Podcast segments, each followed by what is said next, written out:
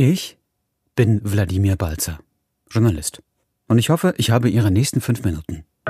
Herzlich willkommen zu einem von zehn kurzen Einblicken in das Denken und Schreiben junger Autorinnen und Autoren, die Chancen haben auf den Förderpreis Wortmeldungen der Crespo Foundation. Alle von Ihnen verstreut in Europa, aber alle natürlich erreichbar per WhatsApp. Ich frage, Sie drücken auf das Mikro und sprechen. Kurz muss es sein, wie die eingereichten Texte. Wie heißen Sie? Mein Name ist Dorina Marlene Heller. Ich beende derzeit mein Masterstudium an der University of Oxford in England und arbeite als freie Journalistin und Texterin und engagiere mich in verschiedenen Frauenrechts-NGOs. Wie heißt Ihr Text und worum geht es? Mein Text heißt Sie sind wach und er ist ein wilder Ritt durch 100 Jahre chinesischer Frauenemanzipation. Ich verknüpfe darin drei Zeitebenen, drei Frauenschicksale miteinander und äh, zeige, wie eine Idee sich durch die Generationen, durch verschiedene politische Systeme fortsetzt. Wie geht der erste Satz? Der Lärm weckt sie auf. Wie kamen Sie zum Schreiben?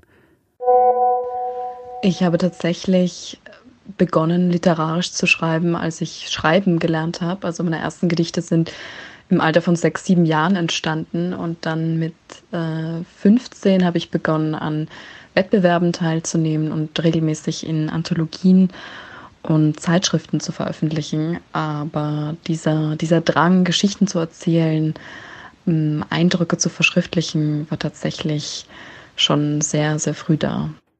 Wie haben Sie es geschafft, sich beim Schreiben kurz zu fassen? Ich habe eigentlich selten ein Problem damit, mich beim Schreiben kurz zu fassen. Ich kann sehr gut mit, mit Zeichenvorgaben, mit äh, Seitenvorgaben arbeiten und viele meiner Texte leben von einer unglaublichen Verdichtung und Komprimierung, das im Gegenteil oft eher ein, ein Thema ist, wie äh, viel Komprimierung den LeserInnen zumutbar ist. Wenn Sie an die Zukunft denken, welches Gefühl befällt Sie da? Mir fällt es im Moment sehr schwer, nicht mit Sorge an die Zukunft zu denken. Sorge in einem doppelten Sinne, also natürlich einerseits dieses sich Sorgen machen, mit Unruhe auf das, was vor uns liegt, zu blicken, aber Sorge auch in einem positiven Sinne, nämlich im Sinne davon, sich sorgen zu wollen, sich dem annehmen zu wollen, was kommt. Aber was kommt, sind äh, speziell für, für meine Generation definitiv keine leichten Aufgaben. Wer hat Macht über Ihre Zukunft?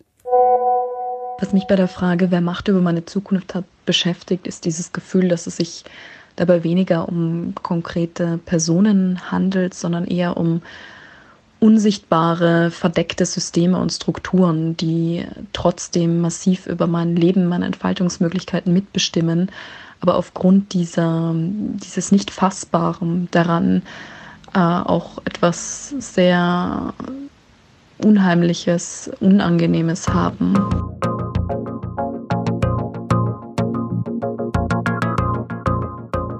Welches Verhältnis haben Sie zu China?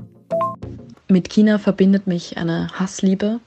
Ich beschäftige mich seit Jahren intensiv mit dem Land in meinem Studium. Ich habe die Sprache gelernt. Ich habe ein Jahr lang dort gelebt und das Land sehr intensiv bereist.